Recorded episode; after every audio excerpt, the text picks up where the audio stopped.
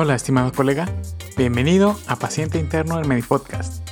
Esta es la tercera temporada dirigida a los estudiantes de medicina. Todo mundo necesitamos un poco de ayuda de vez en cuando cuando queremos seguir enfocado y para seguir en el camino de la medicina, que no es nada fácil.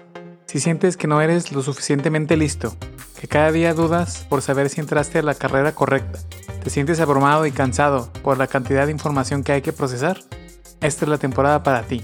En la carrera de medicina, probablemente estudias desde el primer año más de lo que habías estudiado en toda tu vida. Tú como estudiante de medicina pasarás cerca de un tercio de tu día estudiando, es decir, 100 días al año. Si vas a pasar todo este tiempo de tu vida estudiando, ¿por qué no hacerlo de la forma más eficiente posible? Soy tu anfitrión, el Dr. Pánfilo, y el día de hoy te presento 7 métodos inusuales para estudiar medicina de forma eficiente. Vamos a ello.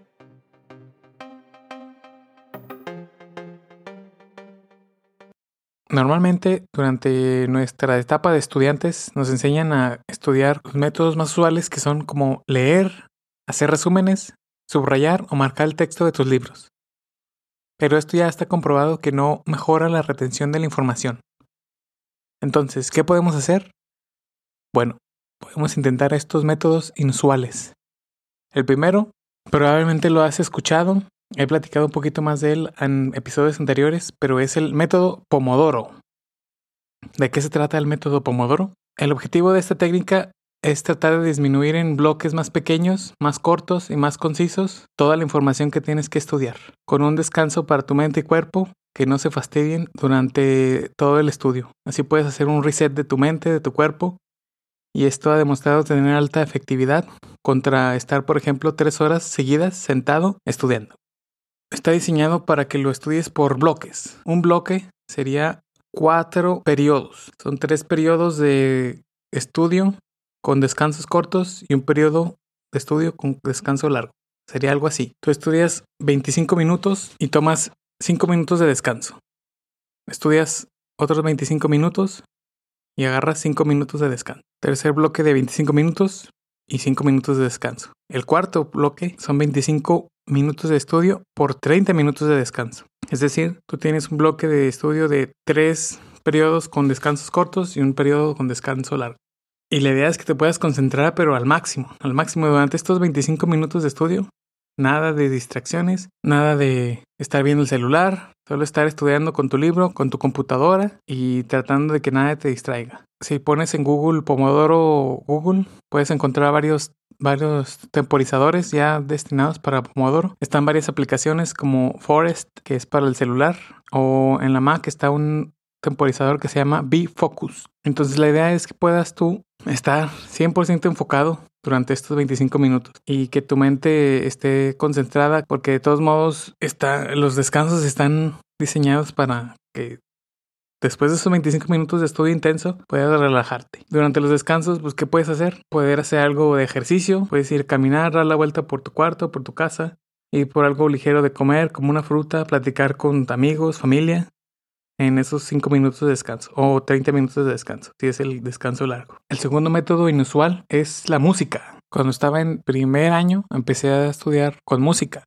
También hay estudios de que la música puede activar ciertas conexiones del cerebro, sobre todo en el cuerpo calloso, que permiten hacer mejor conexión entre el hemisferio izquierdo y el hemisferio derecho, lo que te permite mejorar la concentración, mejorar la capacidad de recordar las cosas. Una de las cosas que yo empecé a utilizar fue CDs de música. Tenía que ir a comprar CDs en alguna tienda para poder encontrar la música. Ahora ya está Spotify, YouTube, Amazon Music, Deezer, TuneIn. Y hay muchas aplicaciones de streaming de música que puedes encontrar. Lo ideal es que sea música sin letra, porque el cerebro tiende a interpretar las letras, lo que puede ser un, distractor.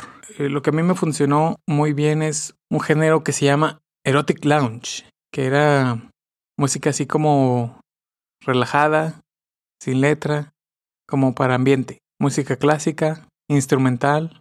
Los soundtracks también los soundtracks de películas pueden servirte mucho para estudiar. Encontré también un género que se llama Opera Chill Out o el Chill Out que también es como ambiente musical.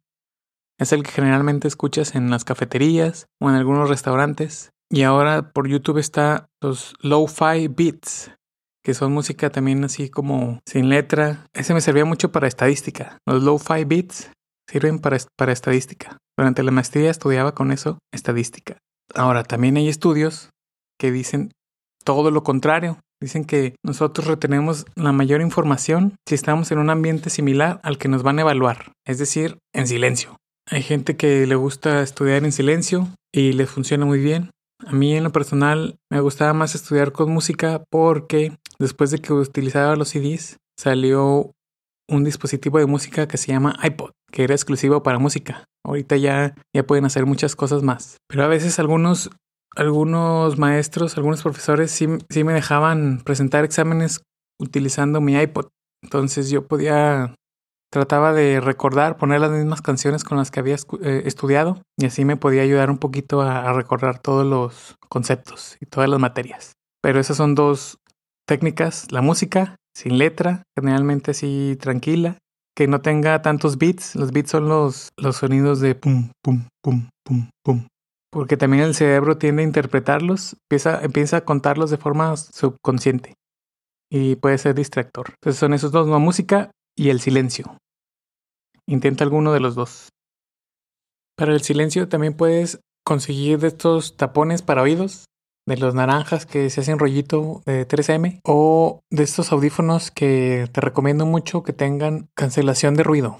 Hay unos de School Candy, otros de Bose, que son un poquito más caros, pero son muy buenos. Te los recomiendo, puedes escucharlos, puedes utilizarlos con música o en silencio disminuyen la, el ruido exterior y las puedes usar solamente para cancelar el ruido. La siguiente técnica son los mapas mentales. Los mapas mentales son representaciones gráficas de información que transmiten una relación de ideas y conceptos individuales. No importa qué tan complejo o amplio sea el tema, un mapa mental nos puede ayudar a poner orden en el caos y nos ayuda a ver el panorama general de un tema complejo. Los mapas mentales son útiles porque utilizan una serie de factores desencadenantes de la memoria. Generalmente usan colores e imágenes mucho más fáciles de memorizar y recordar que el texto puro. El objetivo aquí es que tú puedes hacer tus notas como mapas mentales.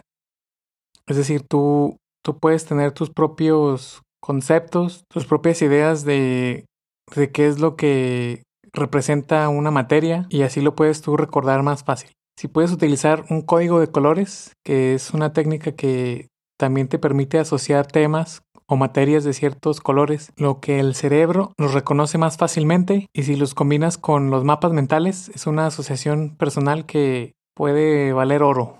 Por ejemplo, asocias el verde para anatomía, el azul para embriología, el amarillo para fisiología. Tú te vas imaginando el color que quieres asociar con cada materia.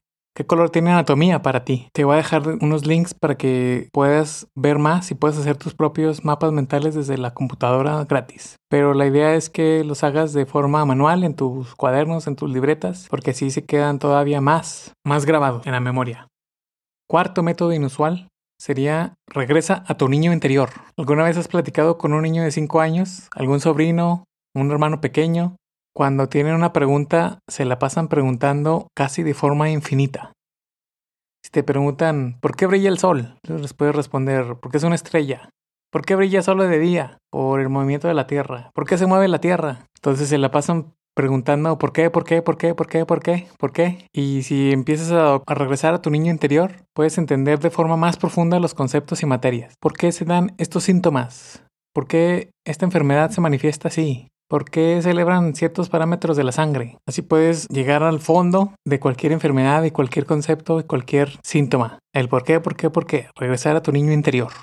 El quinto método inusual sería explícaselo a tu mamá o tu abuelita. Si tú quieres probar que entendiste un tema, intenta explicárselo a tu abuelita o a tu mamá. La idea detrás de esto es que tú puedas comprobar que lo entendiste y puedes explicar un tema complicado de forma simple. Alguien que no tenga conocimiento médico te entendería. Esta se llama la técnica de Feynman. Si no puedes explicar algo de forma simple, puede significar que no lo entendiste lo suficiente. Para poder aplicar este método, pues primero tienes que identificar qué información quieres aprender, cómo la explicarías Imagina que se lo explicas a tu mamá, a tu abuelita, a tu papá, a un amigo, alguien que no tenga nada que ver con el ambiente médico y trata de explicárselo tan simple como puedas. Evita la terminología y hazlo breve. ¿Encontraste algo difícil para explicar o que no pudiste explicar de forma simple? Trata de estudiarlo un poquito mejor, intenta ajustar tu explicación e intenta enseñarlo de nuevo. Si se lo puedes explicar y te entienden, lo entendiste a la perfección. El sexto método se llama en inglés Active Recall. En español sería recuperación activa. En este me acuerdo mucho que cuando estudiamos en equipo intentábamos hacernos preguntas rápidas tipo Jeopardy, juegos de televisión, como para probar que habíamos entendido bien un tema. Entonces nos hacíamos preguntas así rápidas y el que lo contestaba primero se ganaba un punto, pues prácticamente como un juego de televisión. Y esto se le llama Active Recall, recuperación activa.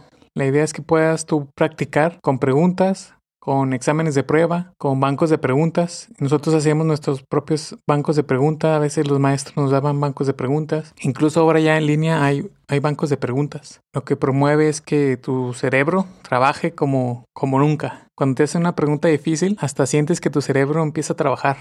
Y ese reto o en este caso juego como lo hacíamos en la facultad, hace que la información se mantenga más tiempo al tratar de accesarla. De hecho, en el capítulo de esta temporada 3, en el capítulo 2 con la doctora Angie Becerra, ella nos platica también cómo hacía sus tarjetas con preguntas y respuestas. Hacía las preguntas en el anverso y las respuestas en el reverso. Y esa es una de las técnicas que le funcionó para estudiar para el examen de residencias médicas en México y pasarlo dos veces. Puedes checar el episodio temporada 3, episodio 2, con la doctora Angie Becerra. Les voy a dejar de todos modos en los links aquí abajo unas páginas con varios exámenes de pruebas y bancos de preguntas para que los puedan estudiar. El séptimo método inusual para estudiar medicina de forma eficiente, trate de hacerlo un hábito. Hábitos atómicos. Hay un libro que se llama Hábitos atómicos. Y lo que dice es que pequeños cambios pueden lograr grandes resultados. Esta es la primicia del, del libro. La idea aquí es que puedas tú planear tus estudios, priorizarlos, tratar de estudiar por lo menos una cierta cantidad de tiempo, por lo menos 30 minutos al día, es mejor que nada. Pero si empiezas a hacerlos desde hoy, esos 30 minutos al día es mejor que nada. Porque te aseguro que la mayoría de los estudiantes de medicina no estudian hasta el día del examen. Recordar todo lo que vieron en el mes, en el semestre, en el año, puede ser extenuante es mejor tener un poco de disciplina y eficiencia. Algo muy sencillo que puedes hacer es tener una libreta, un cuaderno, un journal, donde anotes los cinco conceptos que tienes que repasar en el día y nada más esos cinco, cinco conceptos que puedas repasar en 30 minutos. Haz tu mapa mental, haz tus preguntas rápidas y eso te va a permitir que los puedas repasar después mucho más fácil. Eso te lo aseguro. Un método inusual bonus es que estudies antes de la clase.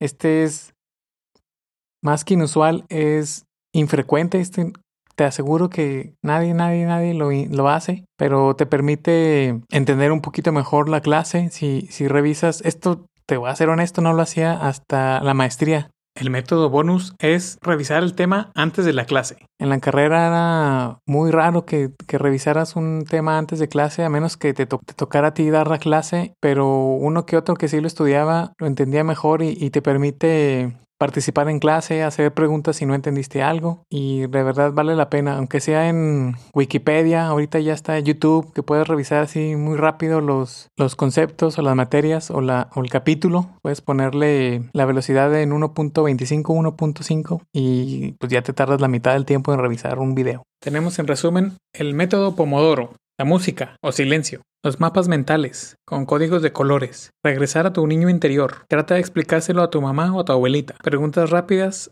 o recuperación activa y los hábitos atómicos. Como bonus, estudia antes de la clase. Busca tu propio método de estudio. Conforme vas avanzando en la carrera vas aprendiendo lo importante, vas haciendo conexiones con, con otras materias, la fisiopatología, los síndromes van teniendo más sentido, vas aprendiendo los síntomas más comunes y te va haciendo más sentido la forma en que vas estudiando, te vas haciendo más eficiente. El objetivo de, estudiar con estos métodos inusuales es utilizar un término que se llama aprendizaje adaptativo. Esto permite que tu cerebro sea más creativo, que puedas tener esa asociación de diferentes tipos de información y las puedas juntar y tener un entendimiento mayor. Así tú puedes leer de una materia, leer de un concepto, poder entenderla y poder explicarla. Esa es la psicología de la medicina en general. Si tú puedes leer, entender y explicar, ya la vas a hacer. Trata de utilizar imágenes, palabras clave y crear nuevas asociaciones en tu cerebro. Así esto te permite, cuando ya lo repases, hacerlo a una velocidad mucho más rápida que estar escribiendo, resumiendo o marcando tu texto. En conclusión, hacer conexiones, la activación simultánea de neuronas te llevan a una conexión sináptica mayor entre esas neuronas. Esto se llama la teoría de Hebbian. H-E-B-B-I-A-N se escribe. Entonces, mientras más podamos conectar ideas, emociones, olores, sonidos y tratar de asociarlo a otras materias, mejor vas a retener la información. Obviamente tiene que ver también tu salud personal. Si tienes un buen sueño, haces algo de ejercicio y tienes buena actitud, va a ser mucho mejor. Trata de buscar tu ambiente propio. Hay veces que un espacio se siente mejor que otro para estudiar. Busca un espacio donde vayas a sentirte bien con el estudio.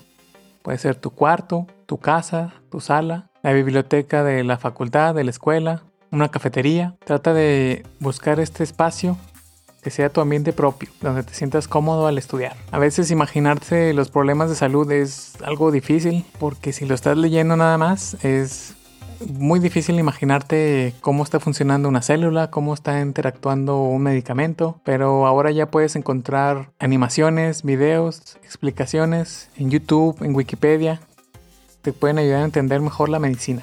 Y ahí lo tienes. Estos son algunos métodos inusuales para estudiar medicina de forma más eficiente. Algunos los hacíamos de forma empírica en la facultad, otros los fui aprendiendo durante la maestría y en varias fuentes de información en línea. Espero que los puedas aplicar a tus estudios Gracias por escuchar este episodio y cuéntame cuál ha sido tu método más inusual que te ha funcionado para estudiar. Házmelo saber a px.interno.gmail.com px.interno.gmail.com Mándame mensaje en Twitter en arroba panfilodr arroba panfilodr y recuerda que te dejo algunos recursos para hacer mapas mentales, bancos de preguntas que te pueden servir a estudiar mejor, de forma más eficiente. Nos vemos en el próximo episodio. Bye.